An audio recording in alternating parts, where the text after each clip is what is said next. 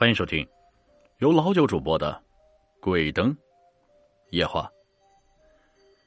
幸福小区是一座耸立在江边的电梯房，小区晚上十分热闹，但是许多的住客都不知道为什么四楼的二号房总是没人搬进来，但居委会始终不肯说，于是大家也没去过问此事。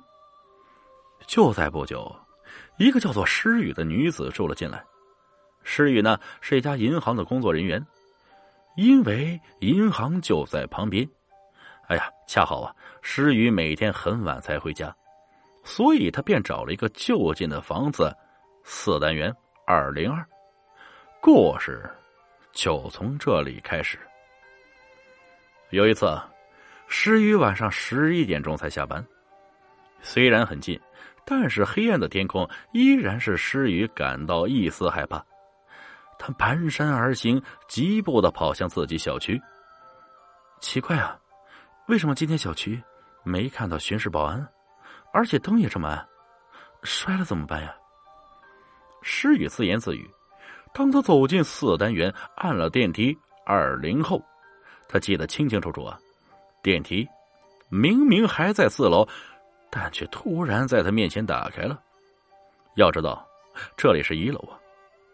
电梯门开了，一位穿着白色连衣裙、披着腰长的头发出来了。诗雨寒碜了一下，白衣女人始终就没有说话，径直走了出去。诗雨呢，急忙踏进了电梯，上了二十楼。但是，当他刚开自己的家门时，猛然间回头，白衣女人居然在二十楼的走廊徘徊。诗雨大叫了一声：“明明在一楼，而且这单元只有他乘坐的一个电梯，这怎么会？怎么会？一下又在二十楼啊！”于是，诗雨昏了过去。第二天一早，诗雨找到了居委会，带着询问的口气问道：“你们这间房子？”是不是有不干净的东西啊？为什么不先告诉我？你们也太没良心了吧！但居委会一口否认。杨小姐，怎么可能呢？现在是什么年代？科学时代，你可不能乱说呀。那上次我难道看到的是假的吗？一定是你看错了，杨小姐，你肯定是压力太大，看到幻觉了。诗雨无可奈何。但自己又没那么多的钱再去买新的房子，也没有证据可以证明，所以只好委而去之。依然是在晚上下班回家，诗雨又看见了那个白衣女人在电梯房里徘徊。这次，诗雨不知道哪里来的胆量，一把抓住女人，问道：“喂，你到底是谁呀？”随后，女人抬起头来，诗雨当时吓得坐在地上。女人眼角流出了血，皮肤也白的吓人。关键的是，她没有眼珠。女人喊道：“你还我房子！你还我房子！”诗雨快步踏进电梯，然后又回家，待在卧室。